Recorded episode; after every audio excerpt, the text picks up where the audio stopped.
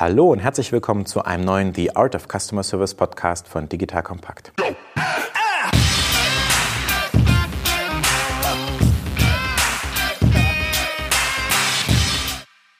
Mein Name ist Erik Pfannmüller, ehemaliger Kanu-Weltmeister, dreifacher Familienvater und Gründer von SolveMate, einer KI-basierten Plattform für eine verbesserte Service Experience. Bei The Art of Customer Service spreche ich mit Experten darüber, was guten Kundenservice eigentlich ausmacht, welche Tools und Praktiken relevant sind, welche neuen Technologien es im Kundenservice-Bereich gibt, sowie viele anderen spannenden Themen rund um das Thema Service Experience. Heute sprechen wir bei The Art of Customer Service über Empathie und wie man ein wirklich gutes Customer Service Team zusammenstellt, das diese Empathie an die Kunden weitergibt. Dazu habe ich bei mir Nina Pütz, CEO von Brands for Friends. Hallo Nina, herzlich willkommen. Hallo Erik. Vielleicht fangen wir an und du stellst dich erstmal selbst vor. Wer bist du, was machst du und wie bist du eigentlich zu Brands for Friends gekommen? Ich bin Nina, ich bin zweifache Mutter und bin seit anderthalb Jahren Geschäftsführerin bei Brands for Friends. Davor war ich 15 Jahre bei eBay. Ich mhm. bin sozusagen über eBay zu Brands for Friends gekommen. Ist ein eBay-Urgestein. Ich bin ein absolutes eBay-Urgestein. Was hast du 15 Jahre lang bei eBay gemacht und wie kommst du jetzt dazu, bei Brands for Friends zu sein?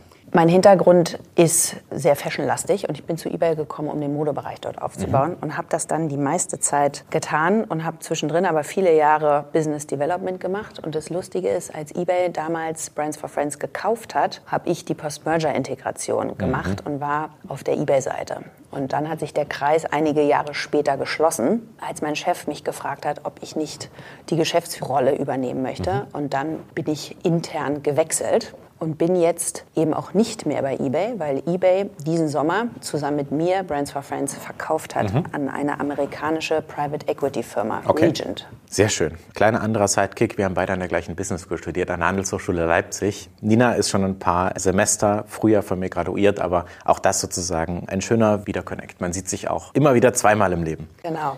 Ich finde es auch spannend, dass du heute hier bist von Brands for Friends. Ich hatte vor neun Jahren mal angefangen, einen Sport-Shopping-Club, einen Wettbewerber damals so Beds for Friends aufzubauen. Das war sozusagen meine E-Commerce-Firma. Wir haben die dann in einen fully-fledged E-Commerce-Retailer und dann in einen E-Commerce-Marketplace entwickelt. Und deswegen kenne ich dein Geschäftsmodell sehr gut. Ich glaube, gerade in Deutschland hat Brands for Friends eine unglaubliche Markenbekanntheit, oder? Ja, also wir sind tatsächlich in Deutschland der Local Hero, so mhm. nennen wir uns immer. Wir sind in Deutschland tatsächlich der größte Shopping-Club und wir sind sehr breit aufgestellt. Also bei uns gibt es nicht nur Mode und Lifestyle, sondern auch iPhones und Computer mhm. und Möbel und Dekoration. Also wir sind da sehr, sehr breit in unserem Sortiment.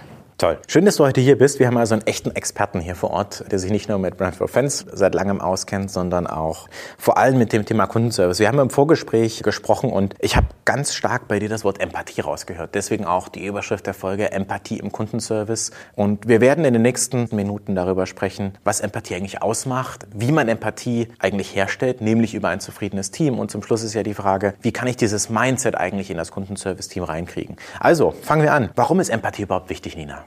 Naja, Empathie ist absolut essentiell, natürlich intern in einem Team, aber auch um auf unterschiedliche Menschen einzugehen. Also du bist unterschiedlich, ich bin unterschiedlich, wir voneinander sind unterschiedlich, jeder Kunde ist anders und da ist es absolut wichtig, die Fähigkeit zu haben, genau diese Unterschiede zu verstehen und darauf auch gezielt einzugehen. Und ohne Empathie kann man das nicht. Dann ist man praktisch wie ein Roboter und macht nur eine einzige Sache. Damit mache ich aber Menschen nicht glücklich auf Dauer.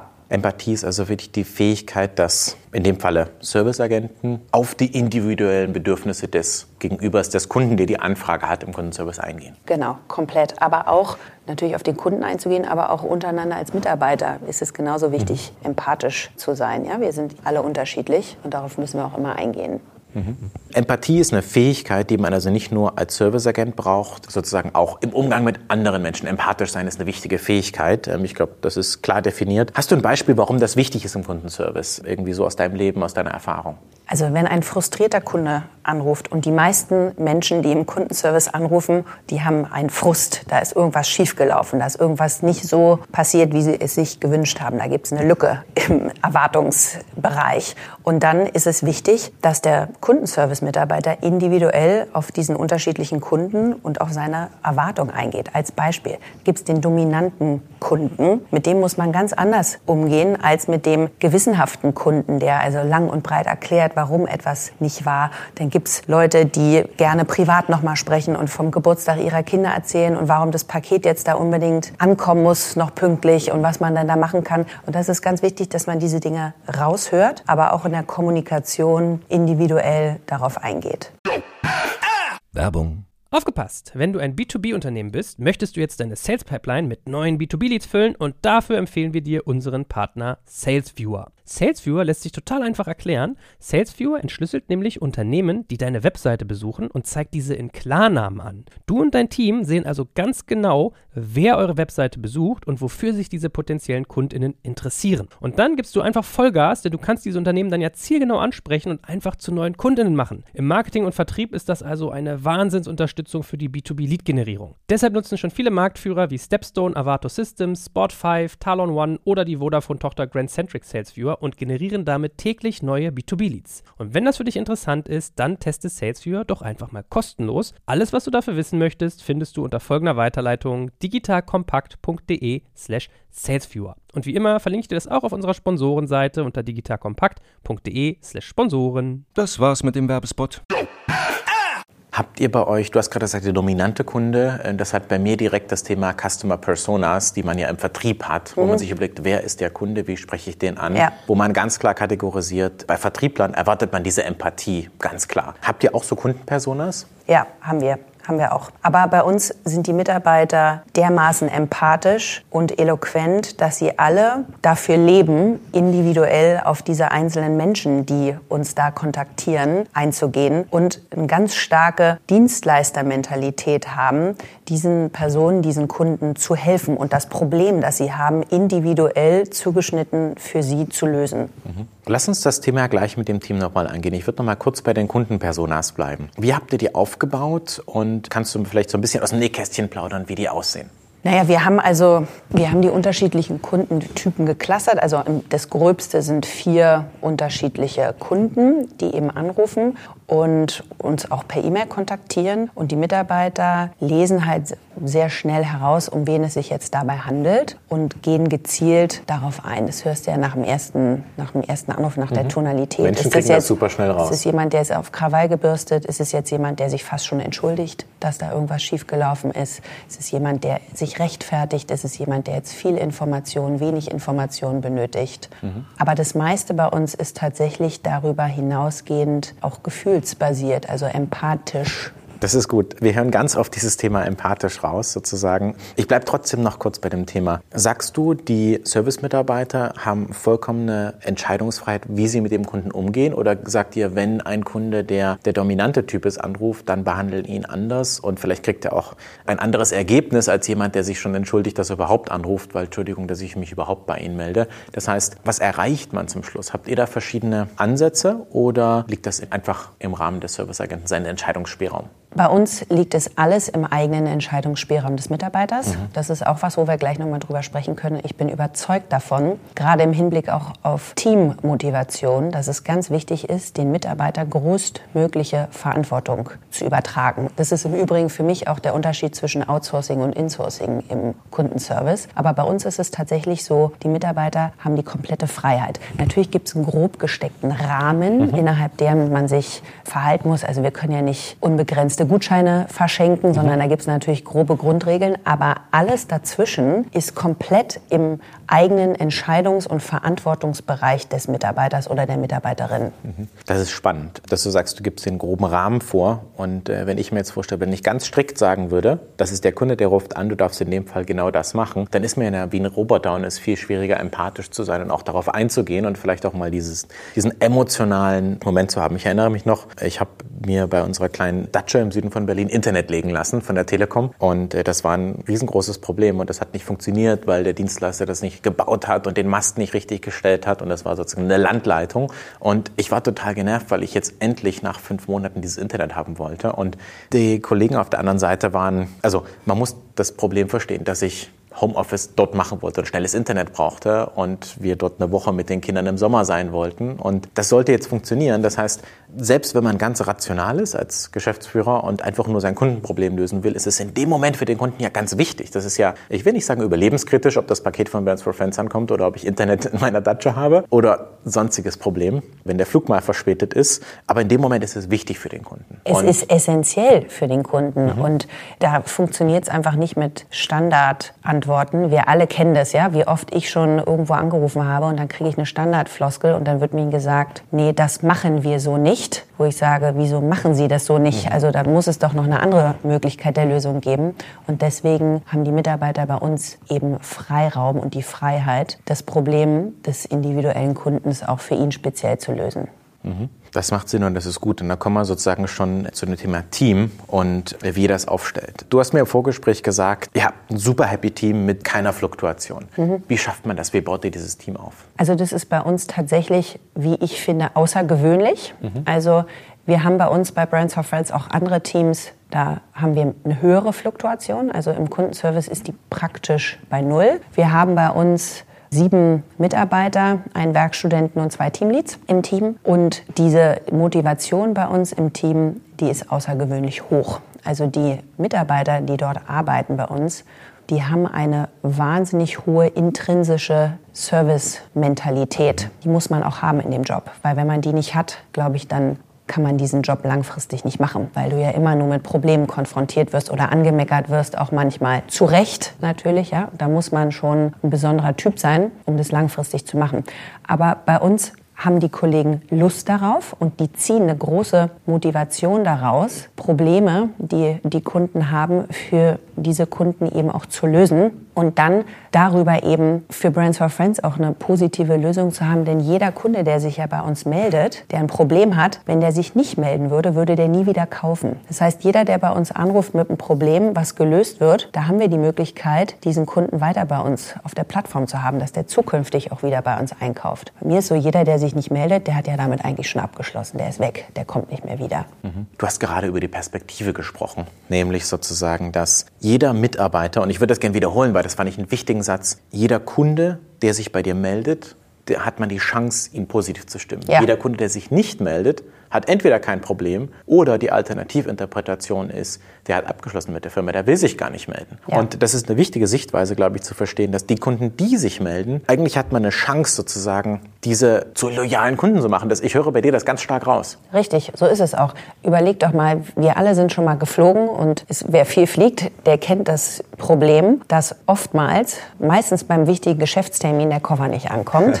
ja, das kennt sind, wahrscheinlich jeder. Ja, und dann ist alles weg und dann steht man plötzlich da und ist irgendwo drei Tage im Ausland und hat nichts dabei. Und dann ist es, das ist ja eigentlich eine ganz miese Erfahrung. Mhm. Aber wie das die Lufthansa dann manchmal macht, ist aus so einer miesen Erfahrung noch was Positives rauszuholen, ist in dem Moment, wenn du den frustrierten Fluggast abholst, und mir in dem Fall dann die Möglichkeit gibt, mir irgendwie wenigstens mal eine Zahnbürste zu kaufen und eine neue Unterwäsche und irgendwie eine Hose und ein T-Shirt, damit ich meine Geschäftstermine am nächsten Tag in nicht riechenden Sachen absolvieren kann, dann habe ich diese negative Erfahrung eigentlich schon wieder in was Positives umgewandelt und ich würde als Fluggast, also in meinem Fall sage ich immer, ich fliege wieder mit der Lufthansa, weil ich abgespeichert habe für mich, wenn was schief läuft, die lösen das für mich mhm. und ich fühle mich da aufgehoben. Und so ist es bei uns auch. Und ich finde das ganz spannend. Wir nehmen gerade einen Podcast auf über Customer Service und das erste Beispiel, das dir in den Kopf kommt, ist dieses Lufthansa-Beispiel. Und du hast gerade nicht nur den Zehntausenden Zuhörern, sondern sozusagen auch den, also du erzählst das nicht nur mir, sondern auch anderen Menschen. Und wir alle kennen das Thema Net Promoter Score aus der Folge 2 mit Senders zum Thema Customer Service KPIs. Es geht darum, die Kunden, die man sozusagen hat, happy zu machen. Und auch das habe ich sozusagen gehört. Das ist auch mein Anliegen in dieser Podcast-Serie, darüber zu sprechen. Der Martin von N26 hat gesagt, the best service is no service, also wenn man sich gar nicht meldet. Mhm. Dann hat er gesagt, AI-enabled Self-Help. Natürlich hilft die erstmal selbst, weil keiner will anrufen. Aber wenn sich der Kunde meldet, dann ist es irgendwie Best-in-Class Customer Service. Ja. Wir nehmen heute diesen, diesen anderen Engel und sagen, wie kann ich eigentlich diesen Best-in-Class Service machen? Weil wenn du anrufst bei der Lufthansa, wir bleiben bei der Beispiel, sagst, ich habe diesen super wichtigen Geschäftstermin, ich muss das jetzt lösen, dann ist es für dich in dem Moment extrem wichtig. Und dann sollte man dich empathisch gesehen anders behandeln als jemand, der sagt, ja, ich bin jetzt angekommen, ich bin aber bei meinen Eltern, ja, da habe ich Sachen liegen, schicken Sie mir den Koffer in den nächsten sieben Tagen nach. Und das Zahnpasta-Paket zu kriegen von der Lufthansa, das hat dich nachhaltig beeindruckt. Und so, Ja. darum geht's ja. Ja, völlig richtig. Und jemand anderen würden andere Dinge da beeindrucken. Und das ist so wichtig, die Leute individuell abzuholen. Da gibt's den frustrierten Fluggast, der will nur noch in sein Hotel und möchte jetzt endlich schlafen und dann steht er da und muss noch eine Stunde warten, bis er das Problem gelöst hat. Weißt du, dann gibt's die anderen, die da mehr Zeit haben. Und das ist so wichtig, dass Leute, die im Kundenservice arbeiten, die Fähigkeit haben, individuell auf diese Leute einzugehen und sie da abzuholen, wo sie eben gerade sind.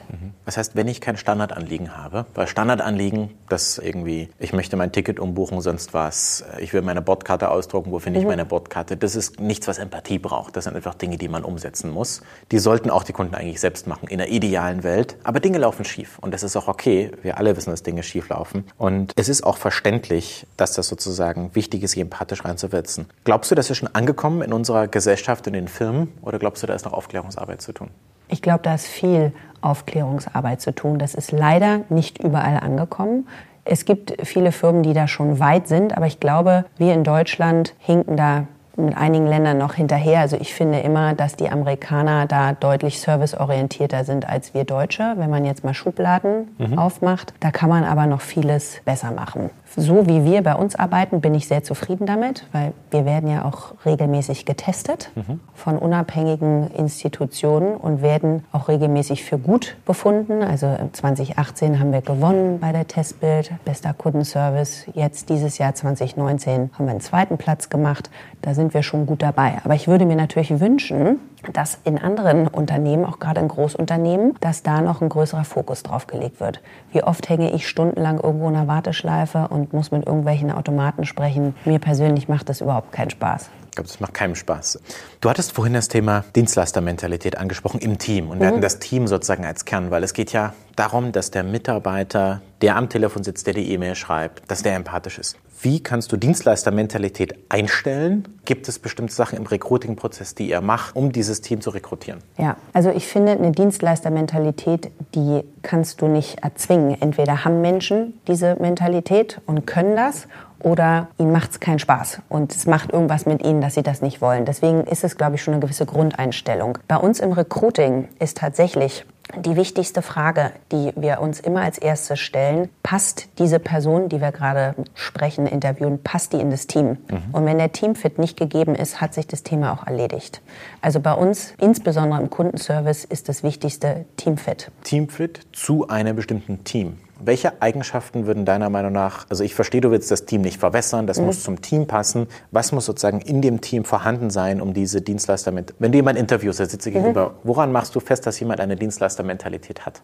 Durch Interviewfragen, ja. Also du merkst ja, wenn du Leute danach fragst, ob was sie daraus ziehen, jemandem zu helfen, ob sie Spaß daran haben, Dinge für andere zu tun. Also das ist ja die klassische Frage, wenn du jetzt im Hotelgewerbe arbeitest, da bist du ja total verloren, wenn du das nicht Ich kannst. wollte gerade ja? sagen- Also das ist ja das Paradebeispiel für geborene Dienstleistermentalität. Also bei mir persönlich ist so, ich habe während meines gesamten Studiums als Hostess gearbeitet und habe jahrelang Tabletts getragen und auf irgendwelchen Veranstaltungen gearbeitet, wo du natürlich diese Dienstleistermentalität brauchst. Und mir ist es völlig egal, ob da jemand sauer auf mich ist oder mit mir schimpft. Ich kann trotzdem immer sagen, guck mal, ich schenke dir einen Kaffee ein und was möchten Sie hier haben? Und das, das, da vergebe ich mir nichts, wenn ich Dinge für andere tue. Ganz im Gegenteil, mir macht das Spaß. Und das hört man nicht nur in deiner Stimme, das hört man auch sozusagen, äh, wie wir sozusagen im Vorgespräch schon gesprochen haben. Finde ich ganz toll. Ich finde auch interessant, dass du sagst, du kommst selbst aus dem Hotelgewerbe. Ich, mir hat mal jemand gesagt, die beste Assistentin, die er eingestellt hat, so Executive Assistant, kommt, war Frontdesk an einer Rezeption einer großen Hotelkette, weil es geht genau darum,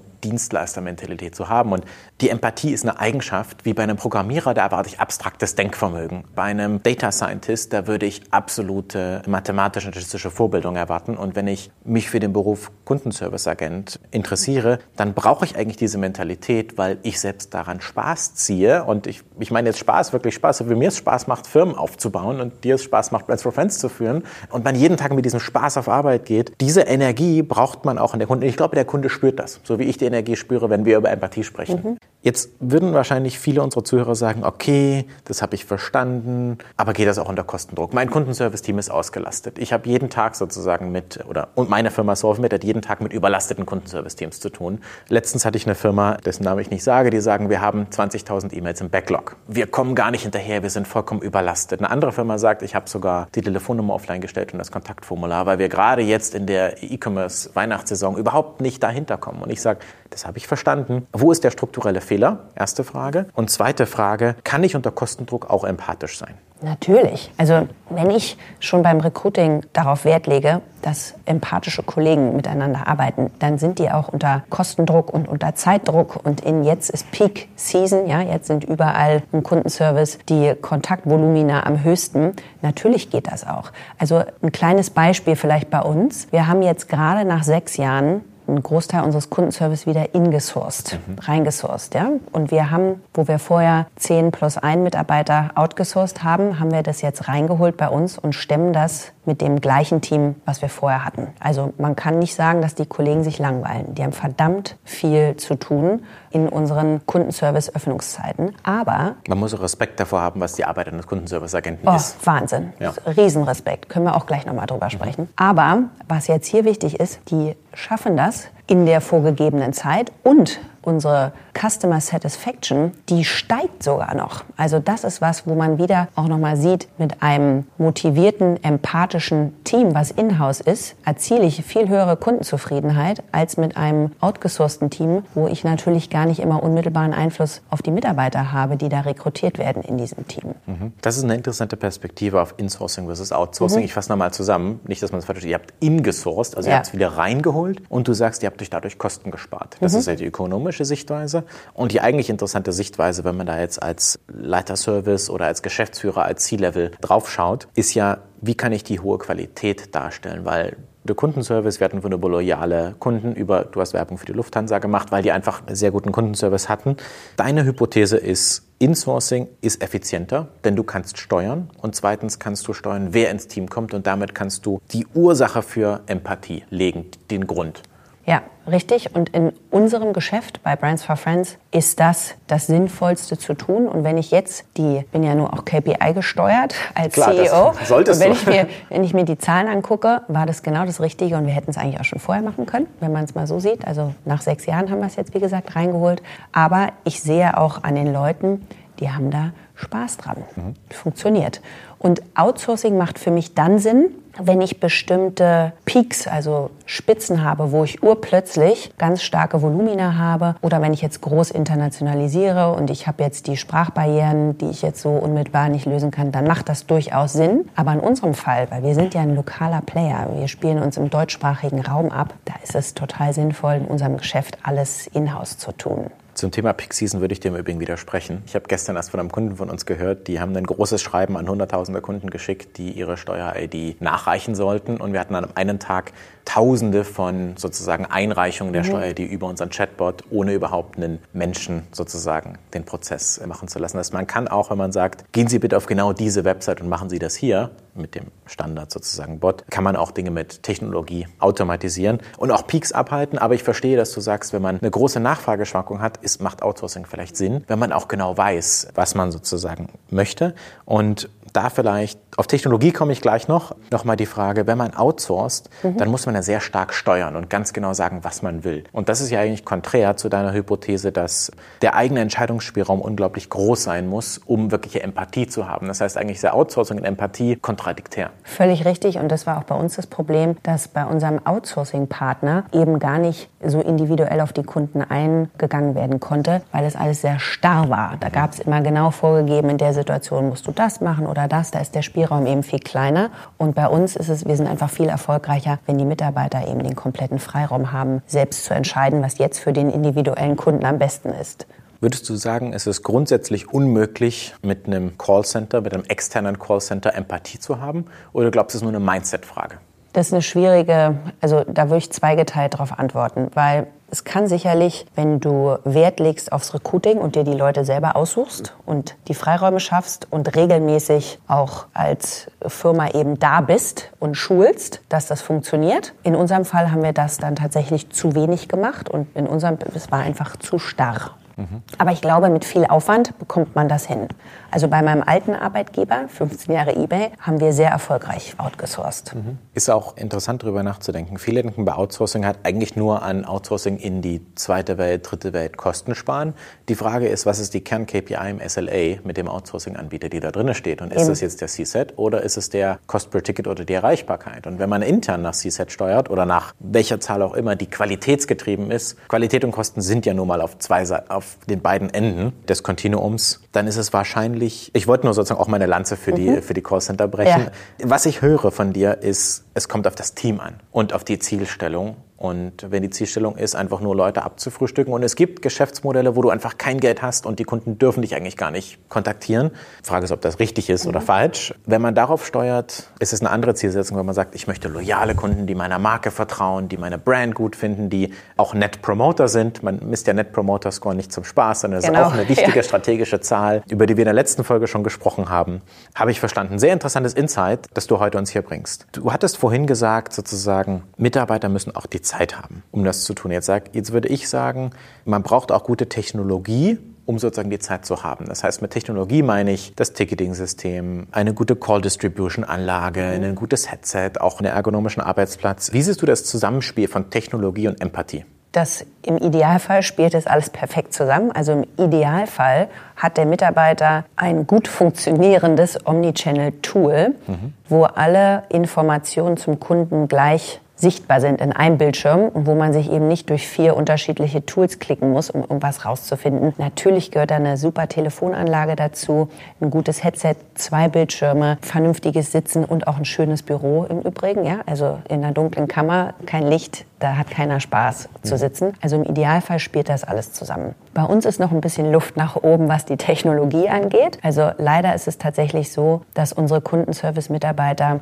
eben nicht alles integriert, voll integriert haben, sondern sie müssen in mehreren Tools wechseln. Ja? In der mhm. Salesforce Marketing Cloud, dann müssen sie in den Shop reingehen, dann müssen sie in unsere Warenwirtschaft reingehen. Also da ist noch viel Geklicke, was wir hoffentlich im nächsten Jahr dann verbessern werden, sodass wir dann nicht unmittelbar eine bessere Effizienz haben, aber es ist einfach leichter für den Kunden. Wenn du jetzt als Erik anrufst, können sie dir gleich zum Geburtstag gratulieren und sehen das auf einen Blick und müssen sich nicht diese ganzen Infos erst zusammensuchen. Wenn ich Geburtstag Wenn hätte. Wenn du Geburtstag hättest und anrufen würdest, genau. Das stimmt. Aber es ist wichtig, weil was ich gerade höre, ist, wenn der Agent sich auf die Prozesse und ich muss in den Shop klicken, um die Bestellung rauszusuchen, diese fünf Sekunden am Telefon, das sind genau die, wo er sich nicht darauf konzentrieren kann, eigentlich zuzuhören. Weil wir Menschen können zwar Multitasking, aber es ist umso schwieriger für den Agenten, empathisch zu sein, wenn er noch von zwischen zwei Tools wechseln soll. Idealerweise, als noch besser wäre es, genau wie du beschrieben hast, man ruft an. Und das ist natürlich technische Utopie, das ist ganz schwierig in der Realität umzusetzen. Du rufst an, die Nummer ist gespeichert, das mhm. System zieht im Hintergrund alle Daten und du siehst schon den Lieferstatus meiner Bestellung und falls ein Problem ist, wird das schon gehighlightet und dann sagt man, hallo Nina, schön, dass du anrufst, ich freue mich zu deiner Bestellung, da hatten wir das Lieferproblem. Ich sehe das hier auf meinem Schirm, wir haben das Problem. Und man beantwortet, ohne dass der Kunde was gesagt hat, schon die Anfrage. Das wäre für mich so eine Idealvorstellung, das ist die ultimative Empathie. Völlig richtig und da möchte ich auch gerne hin für uns. Sehr gut. Das kaufe ich ja. dir sozusagen ja. sogar, sogar ab, dass das ja. Äh, deine Vision ist. Ich würde zum Ende nochmal auf das Thema sozusagen die Arbeit eines Serviceagenten eingehen, wie die eigentlich so tagtäglich ist und dann da den Kreis schließen. Ja. Wie ist denn so der Arbeitsalltag von einem Serviceagenten? Also bei uns fängt es lustigerweise erstmal mit Kaffee an. Also mhm. unser Kundenservice-Team ist das einzige Team, die für alle morgens Kaffee holen. Ich muss immer lachen, wenn die CS-Kollegen da sind, dann ist erstmal Stau an der Maschine, weil mhm. für jeden alles mitgebracht wird. Nein, aber dann werden eben den ganzen Tag über die Kundenanfragen über sämtliche Kanäle beantwortet, also per E-Mail, per Telefon. Unsere Kundenservice-Mitarbeiter gucken aber auch in die Foren und beantworten Fragen dort. Also es ist ein sehr stark getakteter Tag. Und bei uns ist es so, dass eigentlich jeder alles kann. Aber es gibt auch Kollegen, die zum Beispiel, wenn sie analytisch sind, dann sind sie eben Spezialisten auf den, in dem Bereich Anfragen zur Bezahlung. Ja, also da hat jeder trotzdem noch ein Steckenpferd, aber alle können alles tun. Und wenn jemand bei einem Kunden nicht weiterkommt, dann wird auch an jemanden anderen im Team übergeben. Habt ihr eine Zeitvorgabe, in wie viel Zeit man eine Kundenservice-Anfrage beantworten muss? Und messt ihr das? Oder sagt ihr, da hat der, der Mitarbeiter Freiheit? Kann der auch eine Stunde mit einem Kollegen telefonieren, wenn's, wenn er das entscheidet? Ja, das könnte er machen. Also bei uns, wir messen die Availability. Mhm. Also da bist du ja automatisch schon zeitlich getaktet, ohne dass du sie jetzt vorgeben musst. Und dann messen wir eben die Kundenzufriedenheit. Bei uns wird gemessen, wie lange du halt warten musst, bis dein Anruf angenommen wird. Aber es, der Mitarbeiter kann selber überlegen, ob er jetzt drei Minuten, fünf Minuten oder 30 Sekunden mit dem Kunden verbringen möchte. Nina, wir haben im Vorgespräch darüber gesprochen, mhm. dass ihr euch gar nicht anschaut, wie lange eigentlich sozusagen ein Mitarbeiter mit dem Kunden verbringt. Warum machst du das nicht? Oder warum macht ihr das nicht? Weil ich den Kundenservice darüber steuere, wie die Anzahl, also das Kontaktvolumen abgearbeitet wird, in welcher Form und zu welcher Kundenzufriedenheit. Und bei uns sind diese Zahlen immer massiv über Ziel. Und wenn ich mir den Marktdurchschnitt in den Bereichen angucke, liegen wir da auch deutlich über Markt. Nina, bottom line for me. Warum ist Empathie wichtig im Kundenservice und wie erreiche ich Empathie? Empathie erreiche ich zum einen über intrinsische Motivation der Mitarbeiter, aber auch über geeignete Teamführung und den Teamzusammenhalt. Also das kannst du ja durch einen schlechten Chef, der macht alles kaputt. Das ist tatsächlich so, da macht man, kann man die ganze Motivation zunichte machen. Und das ist natürlich wichtig, weil im Bereich Kundenservice muss ich individuell auf Probleme und Bedürfnisse der Kunden eingehen. Das kann ich nicht. Die kann ich auch gar nicht zur Zufriedenheit lösen, wenn ich nicht jeden abhole da, wo er steht. Und dafür brauche ich Empathie. Ohne die kann ich zwar Sachfragen beantworten, aber damit ist es auch. Da ist keiner glücklich. Dankeschön, Nina Pütz, CEO von Brands for Friends. Ich bin vollkommen überzeugt, ich kriege sogar Gänsehaut, wenn du das erzählst, dass euer Kundenservice-Team empathisch ist und dass ihr Best-in-Class-Kundenservice euren Kunden bietet. Vielen Dank für das interessante Gespräch und danke, dass du heute hier warst. Ich danke dir.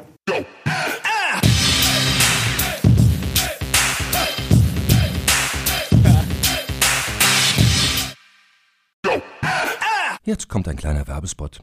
Aufgepasst! Heute gibt's Werbung in eigener Sache. Wir wollen dich nämlich besser kennenlernen, weil viele hören Woche für Woche unseren Podcast und dabei wissen wir gar nicht immer, wer genau diese Leute sind. Und natürlich wollen wir ja aber wissen, wer du bist, um unseren Inhalt auch an deinen Interessen ausrichten zu können. Und um das zu ändern, habe ich eine Umfrage vorbereitet. Dort kannst du uns erzählen, wer du bist und wofür du dich interessierst. Und was du davon hast, naja, ich meine, je besser wir dich kennen, desto besser können wir unseren Podcast an deine Bedürfnisse anpassen. Und dann spreche ich auch keine Werbung mehr für Penispuppen und Online-Casinos ein, wo dich womöglich ganz andere Dinge interessieren. Nein, kleiner Spaß und trotzdem, du tauschst fünf bis zehn Minuten deiner Zeit gegen viele Stunden noch bessere Unterhaltung und Tiefenwissen in der Digitalwirtschaft. Klingt für mich nach einer Win-Win-Situation und geh doch also daher mal auf die Seite digitalkompakt.de/slash Umfrage. Fülle diese nach bestem Wissen und Gewissen aus und freue dich in Zukunft auf noch besseren Content auf Digital Kompakt. Ende der Werbung.